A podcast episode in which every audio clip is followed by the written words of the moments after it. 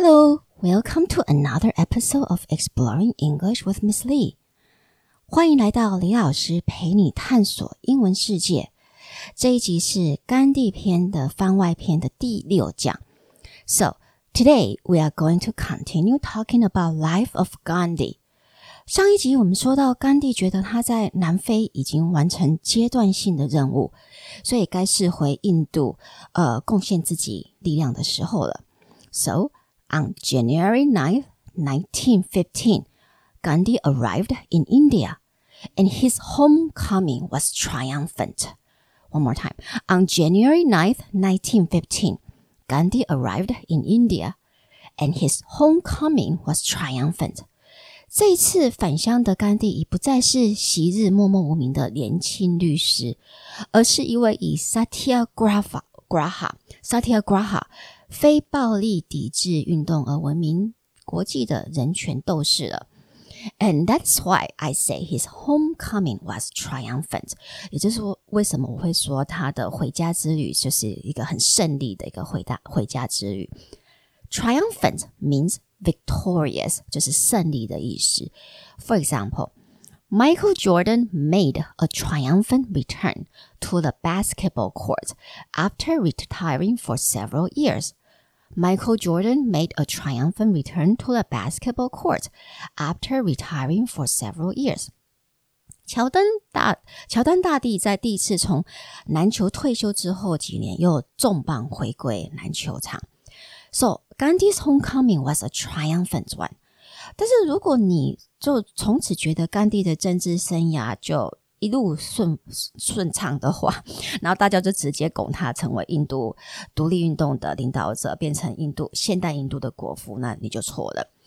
Gandhi's path to become the father of modern India was anything but easy. Gandhi's path to become the father of modern India was anything but easy. Anything but 什么就是除后者之外 ，OK？所以我们举个例子，That well-dressed man is anything but honest。那个穿着体面的男人真的完全不诚实。That well-dressed man is anything but honest. So Gandhi's path to become the father of modern India was anything but easy. 甘地成为现代印度之父的路真的是完全是不容易的。OK，他在世的最后三十年，呃，他 就是他人生的最后三十年，就是大起大落了。OK，it、okay? was like a, a roller coaster ride，很像云霄飞车这样。It was a roller coaster ride. Remember, 1915 was 呃、uh, the outbreak of World War Two。我们稍微呃想一下，就是一九一五年，就是呃 World War One，对不起，呃1915 was the outbreak of World War One，刚好呃是第一次大战开 打没多久，OK，so World War One just started when Gandhi returned to India。所以甘地刚回到印度的时候，刚好就是碰到一次世界大战嘛，right？So leading Indian politicians viewed Gandhi as a hero, but most educated Indians had little clue as to what satyagraha was because Gandhi's manifesto or his book was banned in India so he had to start from scratch. 这句很长的句子是什么意思呢？Leading Indian politicians viewed Gandhi as a hero，就是领导阶层的印度人一开始把甘地视为英雄。OK，因为毕竟他南非他在南非最后一次的抗争是非常成功的，right？呃、uh,，leading person，呃、uh,，leading politicians，OK，leading、okay? person 就是。 the most important person in that field，就是等于是那个领域最呃杰出的人。For example, Tesla is a leading company in the field of electric cars. Tesla is a leading company in the field of electric cars，就是在电动车里，Tesla 是呃就是最领先的那个公司。还有呢，view someone or something as，就是把某事或者某人当成什么。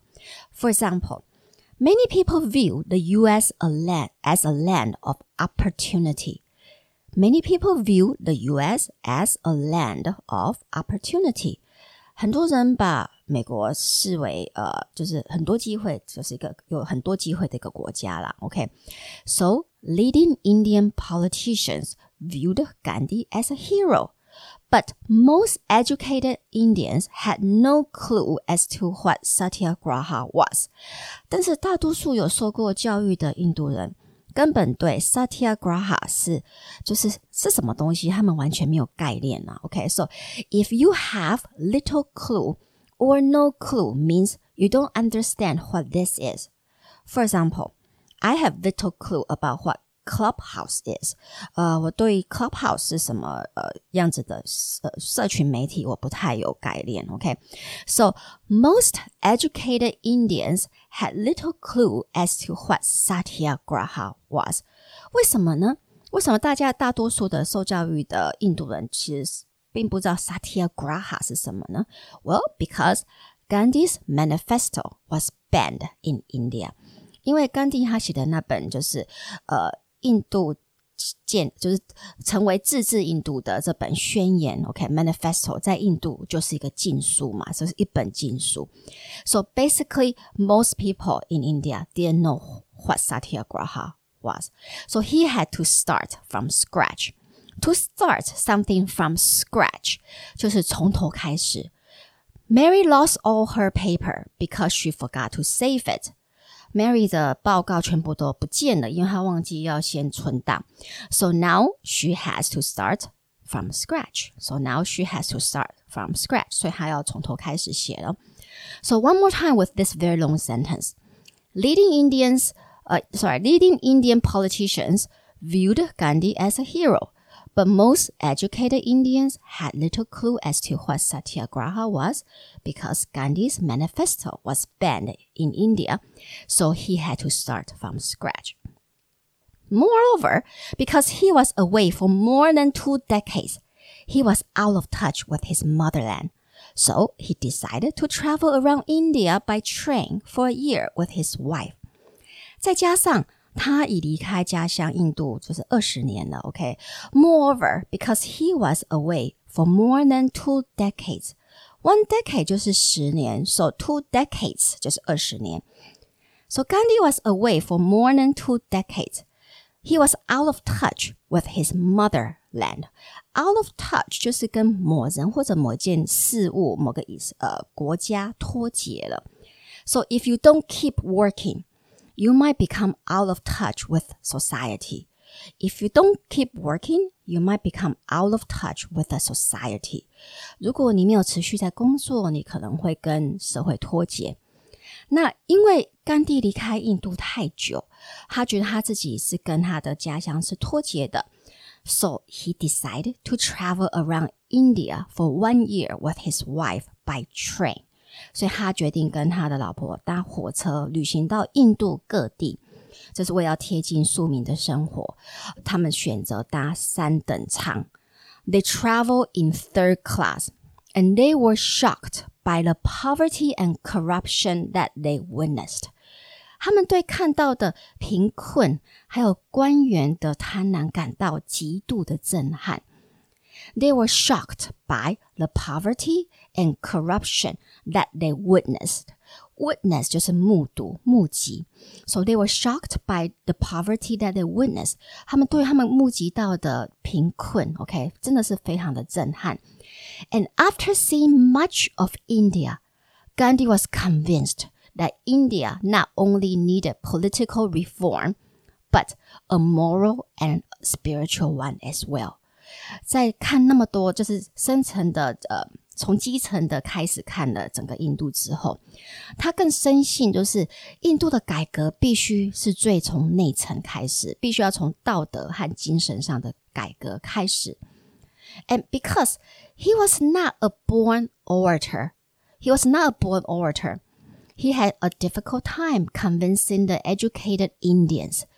If you are not a born someone，就是你 呃，你不是没有就是与生俱来这个能力啦。OK，so、Gandhi was not a born orator。其实甘地他并不是一个很会演讲的，就是很能够煽动人心的演讲家，所以他很难去说服或者去鼓用语言或者是用 speech 用演讲去鼓吹别人来听取他的或者去相信他的理念。OK，这在这个部分，他跟 for example 呃。Martin Luther King Jr. 就是金恩博士啊，或甚至我们就说呃很恐怖的 Hitler 是不一样，他们这些都是比较属于是很有舞台魅力的呃的政治人物。但是甘地的魅力并不是在舞台，OK，不是在演讲这个部分，而是在他私下所展现的临近的力量。所以当时的印度的精英分子其实对他的哲学和生活的模式都抱持怀疑的态度。They look upon his philosophy and lifestyle with skepticism. OK, skepticism 就是怀疑态度。我记得我看到一篇文章，就是里面有一个是，呃，他的同辈的同时代的一个印度呃高高层，就是比较属于社经地位比较高的的人，他就回忆说，他他们那时候完全不懂，就是甘地为什么，他们连甘地的饮食 文化都不懂，就是为什么会个从南非回来，然后完全吃素的人，所以他们就是对甘地真的是不明白。嗯，所以这些人他完全不知道，就是 Satyagraha 背后的理念是什么。虽然他们很佩服甘地在南非所达到的一个，我们说在替劳工阶级的印度人争取到的一些权利的这个部分的成功，他们是蛮佩服的。但是他们其实不懂，OK？They simply couldn't understand him。那甘地和大多数印度民族主义分子其实都是来自于我们所说的精英种姓阶级，呃，但是在理念上其实有蛮多的不同。我觉得应该是，就是我看过之后，看过这些呃，就是答案，就是这些资料的整理之后，我自己是觉得有三个不同啊。OK，First，Gandhi still didn't see India as an independent nation。就首先。甘地其实他本人还没有把印度看成，他没有想到印度的未来会是一个独立的国家。OK，First，Gandhi still didn't see India as an independent nation。那这这个跟很多其其他他的同产同辈的印度独立运动者其实蛮不一样的。当然，这跟华盛顿的理念也不一样。OK，因为华盛顿一开始，Washington 一开始就是站在独立这一边，But Gandhi wanted India to gain self-rule in partnership with Britain。甘地的理念是他要印度继续留在大英帝国，但是他希望是自，就是等于是自治，然后而且是跟大英国是平起平坐，就是对等平等的关系。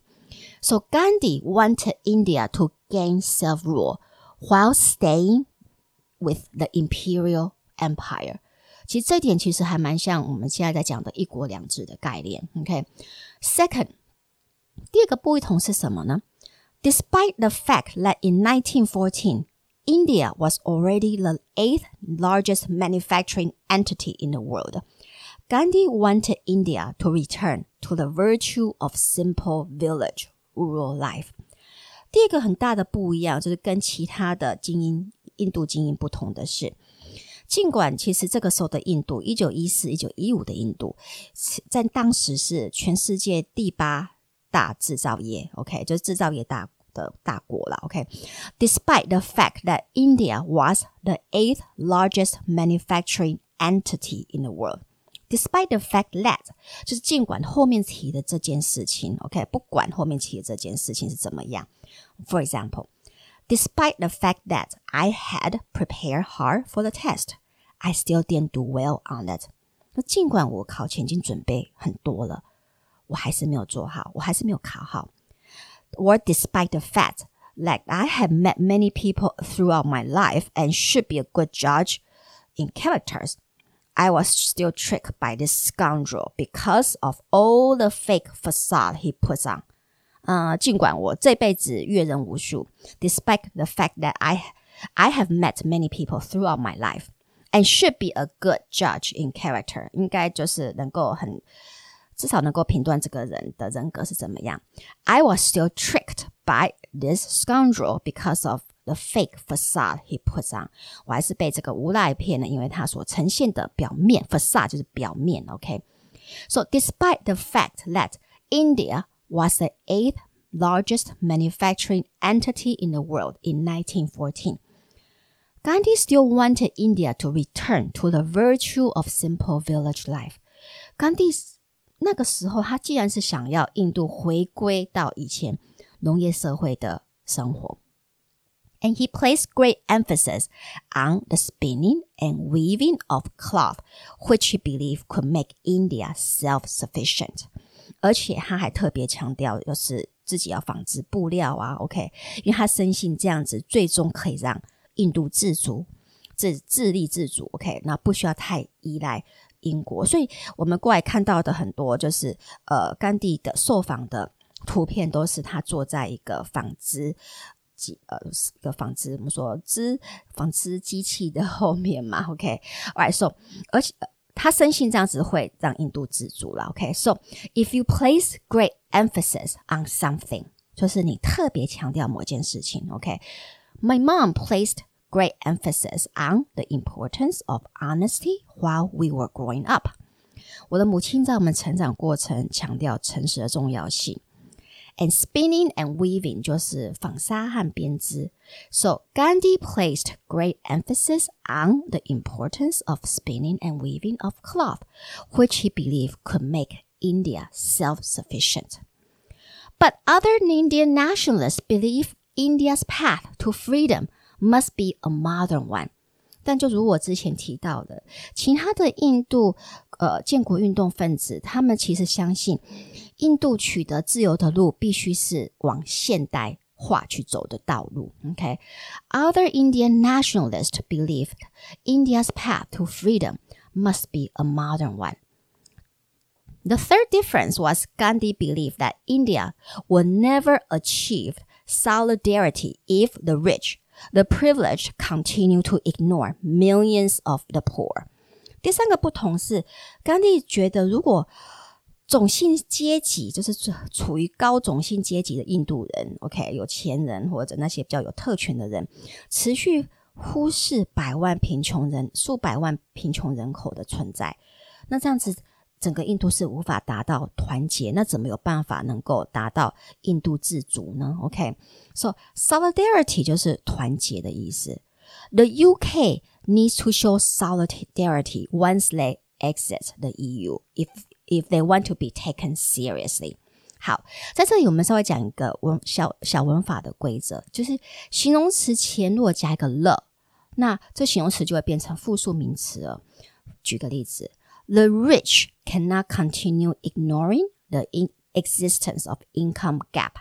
有钱人不能持续忽忽视收入差距的这个存在。The rich 好，那 the poor 就是我们说贫穷人，the sick 就是生病的人，所以这样的名词是做复数来用。OK，so Gandhi believed that India would never achieve solidarity if the rich and the privileged OK，就是有特权的人，continue to ignore millions of poor。所以参与印度建国运动的成员，基本上还是以印度教里面的高种姓阶级，OK，像 Brahman，或者是这这是我们呃翻成祭司阶级，或者呃甘地的那个 merchant，呃商人阶级为主了，OK。那印度教里的种姓阶级较低的。呃族群根本不不被允许加入当时的所谓的印度临时国会国国会，对不起。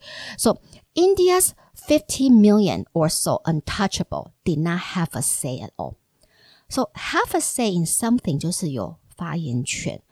呃，所以当时其实印度国内有 fifty million 呢，就是五千万的 untouchable，我们所谓的呃，他们翻成贱民，OK，其实一点发言权都没有。所以 India's 50 million or so untouchable did not have a say at all. You don't have a say in family business until you can you can show that you are responsible. OK，就是举个例子，You don't have a say in family business until you can show that you are responsible。就是呃，意思，除非你证明给我们看你是负责任的，不然你在我们的这个家庭企业里面你是没有发言权。OK，so fifty million untouchable had no say in the future of India. Moreover, the Indian Congress also excluded the 70 million Muslims living in India. 此外，当时在印度境内居住的七千万的穆斯林人也被排除在外。那这些都是甘地觉得不应该存在的状况了。OK， 那说我们说过甘地，because he was not a born orator，所以他其实没有说服其他的印度精英他的这个 satyagraha 的这个理念。所以过来怎么办呢？他把他的理念运用在一个群居村或者我们讲一个实验社区里，就是叫做 ashram，OK，ashram 里。He put his ideals into practice by setting up the Sabarmati Ashram, okay, in May of 1915 in his home province of Gujarat. 他在他的家乡 Gujarat，OK，一九一五年建造了一个我们叫呃 Sabarmati Ashram，OK，、okay, 就是一个实验社区。The ashram was an experiment experimental community 一个实实验社区，and also his home base for thirteen years，也是甘地接下来十三年的家和他的一些社会活动、社会运动的基地。其实他之前在南非就已经开始建立这样的实验社区了。OK，他总共在南非应该是有两个，一个叫做 Phoenix Farm，OK，应该现在好像还有 OK，然后一个叫 Tolstoy Farm 的样子。那他的孙女。还有居住在这这些我们说实验社区里面，OK？那这个在印度的这个 Sabarmati Ashram，它 Today is a museum，它现在是一个博物馆，OK？那川普还在当美国总统的任内，在访问印度时，还有去这里参观呢，OK？So Sabarmati Ashram 的中文，它把它翻成甘地进修所，但是应该不是一个进修所，其实它就是一个社区。So in the ashram Gandhi welcomed people from all castes to live together and work together in search of truth and develop fearlessness。在 ashram 里，在这个社区里，甘地欢迎不同种姓阶级的人一起来居住，然后一起来学习 satyagraha 的理念，然后和锻炼就是让自己无惧，develop fearlessness 就是没有恐惧。 he even deliberately broke the greatest Hindu taboo, the prohibition against any contact with the untouchable.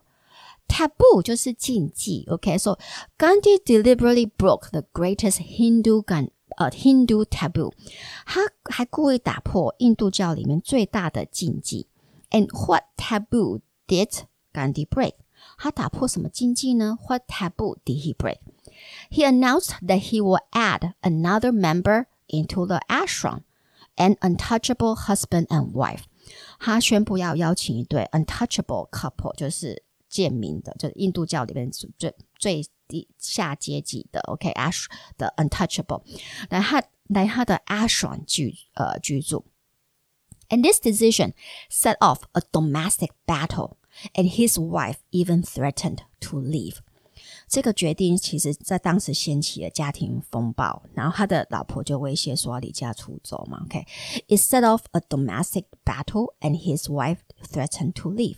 Set off 就是掀起。What John wrote in the family line group set off a huge argument among his family.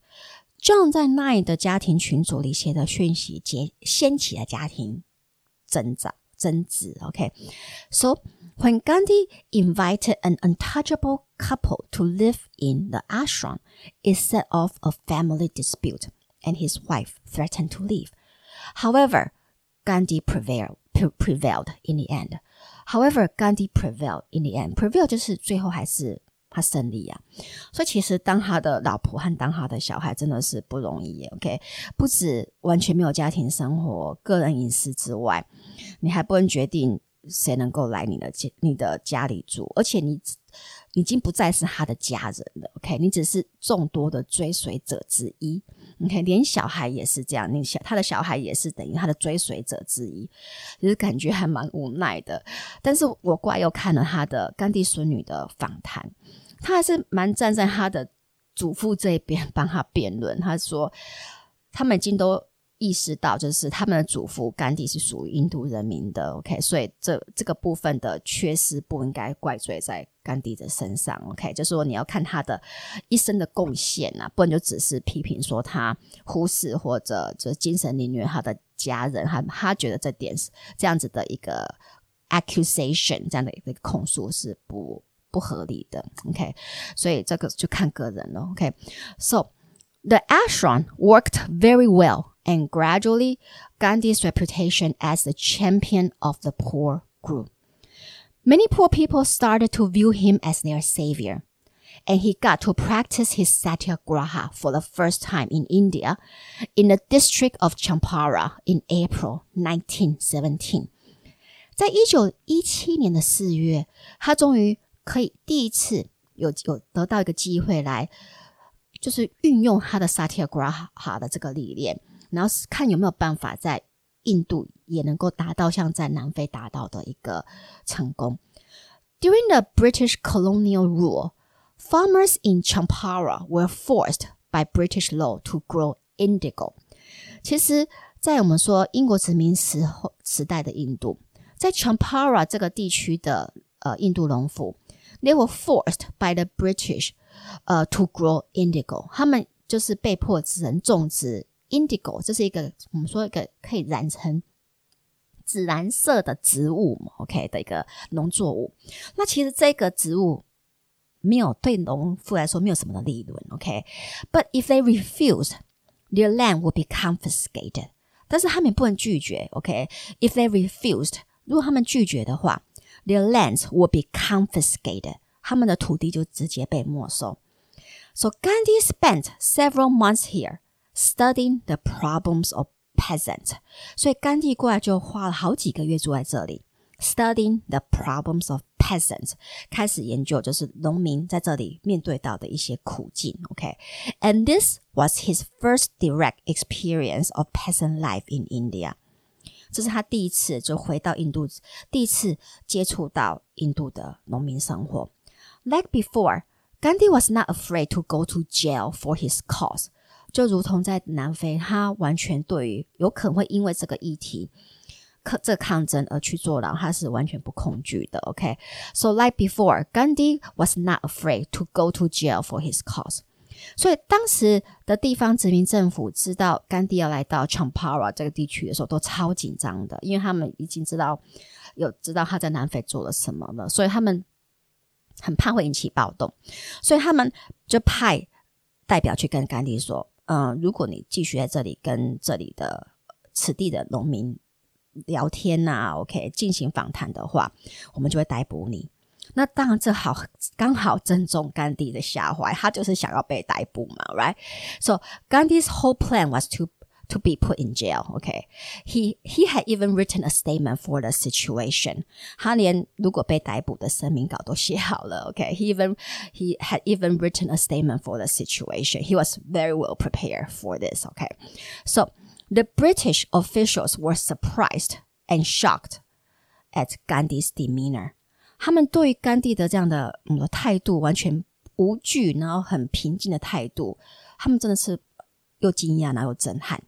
And they eventually gave him gave in，他最他们最终就是妥协了嘛？Why they eventually gave in and gave farmers more land control，然后就给当地的农农民比较多的我们说自主。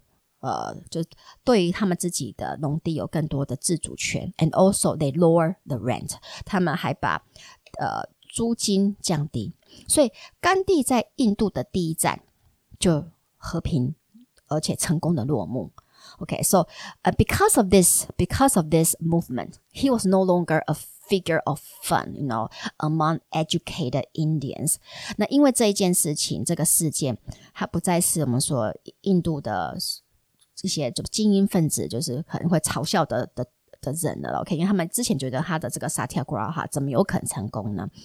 那他在印度的知名度又开始回到刚回国的的那那那一段短短暂时间的的一个高点，就是如日中天。and the Nobel Prize winning poet and philosopher Tagore，就是泰泰戈尔，甚至 he gave Gandhi the title that he will carry forever。在当时，泰戈尔就给他了，就是我们说他之后一辈子都都有的一个头衔，就是 Mahama，Great Soul。